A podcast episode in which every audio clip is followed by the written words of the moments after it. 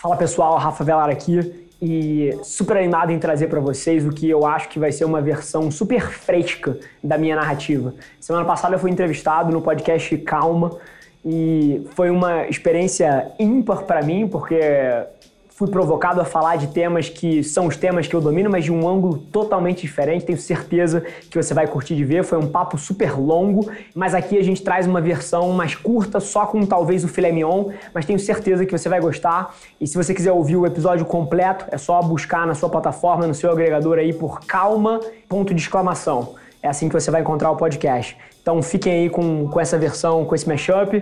Tira um print da tela, me marquem a vela Rafa, para eu saber que você está ouvindo, vai significar o um mundo para mim. E aproveita. Fala pessoal, Rafa aqui, seja bem-vindo a mais um episódio da nossa experiência em áudio, onde a gente compartilha com vocês conteúdos sobre marketing, venda, gestão, negócios, tudo que precisa estar tá no playbook de alguém que está nas trincheiras construindo o seu sonho. Então, antes da gente começar, queria te contar um segredo. Ia significar muito para mim saber que você está tirando o máximo desse conteúdo, então não se esquece de tirar um print da sua tela, postar nas stories e me marcar para eu saber que você está ouvindo. Quem já me mandou alguma mensagem, já me mandou algum direct, sabe que eu respondo pessoalmente todas as mensagens. E agora, sem enrolação, vamos para o episódio de hoje a quantidade de ansiedade que várias marcas criam para nas costas dessa ansiedade ou dessa dúvida criar um mercado ou vender um produto é enorme. Assim, a indústria do cigarro foi, foi construída nas costas desse sonho de você parecer um pouco mais appealing, né? A indústria de educação superior inteira no Brasil, pelo menos, ela é inteira baseada no medo de que sem um diploma você não consegue ser ninguém na sua vida. E você instaura essa ansiedade na sociedade para nas costas disso crescer uma categoria. E é curioso como, de alguma forma, e isso me anima, porque há 30 anos atrás ninguém falava disso. Ninguém falava das marcas terem propósitos genuínos que de fato agreguem valor na vida das pessoas. As pessoas debatiam como crescer a sua categoria. E não é que o debate de crescer a categoria não tenha que ser tido em 2020.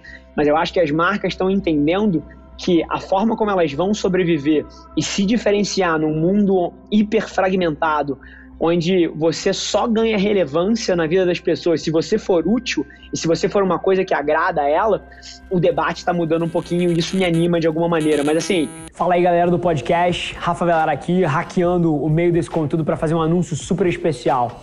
2020 é o ano para mim, para você, e o que a gente resolveu trazer de presente foi um raio-x da nossa estratégia que a gente usa na minha marca, como é que a gente produz conteúdo, como é que a gente pensa conteúdo e como é que a gente produz eventualmente alguma coisa perto de 400 peças de conteúdo por semana com uma equipe super enxuta. Tenho certeza que vai gerar um valor tremendo para você e para você ter acesso é super simples, tá? É só entrar lá no meu site rafavelar.com.br/barra 2020. Você vai ter acesso a tudo, não precisa botar um e-mail, não precisa converter, não tem essa baboseira de tentar te captar para um funil, não é nada disso. É simplesmente valor direto e reto para você. Então, rafavelar.com.br barra 2020 e depois vem no DM aqui me dizer o que você achou.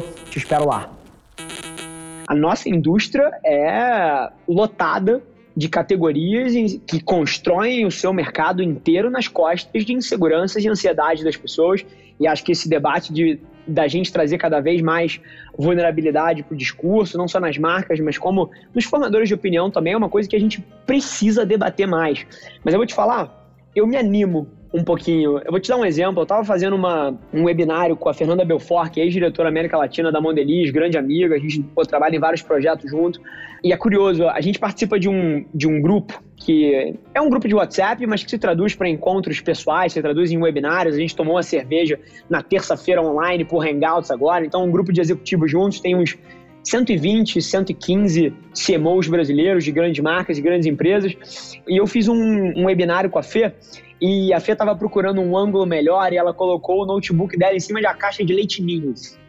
E essa história é fantástica, porque eu acho que 10 anos atrás, um executivo faria de tudo para esconder que esse era o setup dele, né? Porque isso de alguma maneira implicaria de que, caramba, que pessoa mal planejada, que pessoa pô, sem estrutura e pegaria mal. Cara, hoje em dia, Vou pegar o caso da Fê. A Fê é um outlier, uma pessoa pô, com uma puta autoestima, puta autenticidade.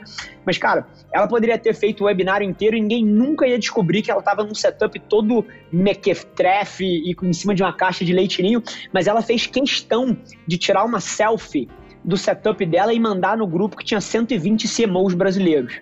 E aquilo ali começa. E essas pequenas atitudes, o fato de que eu gravo o meu bastidor aqui, que eu falo das minhas derrotas e, e que você faz coisas parecidas, assim, isso começa a criar um cenário onde você cria o contexto para que essas conversas sejam tidas. E parte muito do exemplo dos formadores de opinião, acredito que a nossa responsabilidade é enorme nesse quesito, mas me anima 2020. 2015 não me animava. 2015 era um ano da gravata, era um ano do sapato bonito, do cinto da marca cara, e acho que esses discursos estão começando a mudar um pouquinho, acho que as pessoas estão entendendo que elas têm um papel social um pouco maior do que só pagar de bonzão. Eu acho que eu nunca falei disso publicamente. As pessoas do meu círculo sabem. Mas é muito curioso. Eu fui um cara que assim que eu entrei na empresa da família, eu sumi do mundo.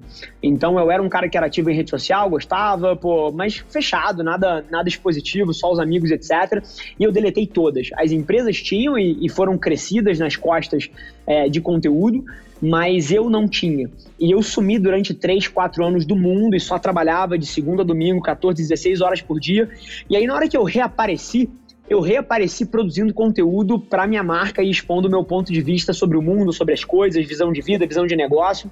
E assim, eu acho que eu nunca falei disso publicamente, mas a quantidade de memes que foram feitos nas costas dos meus primeiros criativos, nos grupos dos meus amigos e os meus pares executivos me ligando, preocupados com a minha sanidade mental. Assim, você tá rindo, mas isso é real a quantidade de memes que eu tenho salvos, e a gente acabou de mudar de escritório, eu tô com uma sala grande, nova, maior, cara, eu vou emoldurar vários desses memes e vou meter na minha sala para as pessoas entenderem o que, que acontece no começo. Mas é curioso. E eu sou um cara que tem uma capacidade muito boa de me colocar no sapato dos outros e, e olhar o mundo da visão deles. E talvez eu tivesse reagido da mesma maneira. Tá aqui um cara que é um dos maiores workaholics que eu conheço, um dos caras mais centrados que eu conheço, mais focados em carreira. E, cara, esse cara virou um youtuber agora, esse cara virou um creator, que merda é essa? Então eu entendo, e por eu entender, eu tenho empatia e eu consigo não julgar as pessoas, mas os memes são hilários. E além dos meus amigos e do meu círculo social pessoal sem entender o que estava acontecendo e julgando e brincando em cima, é, os meus pares executivos, cara, assim, me ligando sério, assim, Rafa, tá tudo bem? Você não acha que isso não é do teu status, não é da tua postura? Você, você vai começar a atuar tipo influenciador, não acha isso legal? E é curioso como o mundo anda, porque três anos depois, dois anos depois, essas são me as mesmas pessoas que me pedem conselhos sobre como eles podem fazer igual, só que eles estão três anos atrasados. Ou então, o, as mesmas empresas que a gente trabalhava lá atrás, agora contratando a Velar Mídia para fazer campanhas publicitárias e estratégias digitais para gerar resultado, e filmes e produção de conteúdo e etc.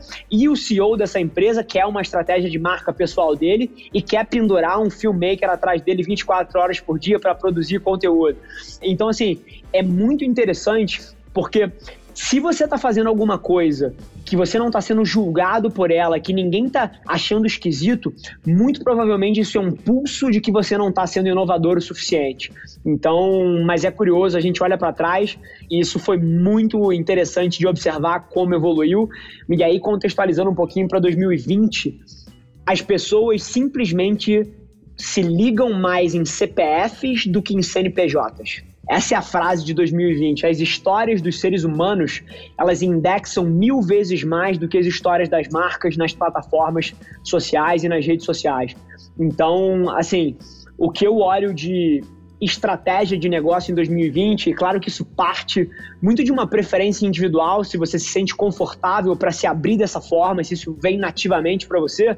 Mas se vem, não tem a menor dúvida que isso tem capacidade de gerar resultados gigantes para qualquer um, porque as 7, 11 plataformas que dominam a atenção dos seres humanos em 2020, elas indexam muito melhor nas histórias das pessoas do que nas histórias das marcas. E se você pensa formas de conectar as duas, isso é uma simbiose de negócio que simplesmente gera resultados superiores.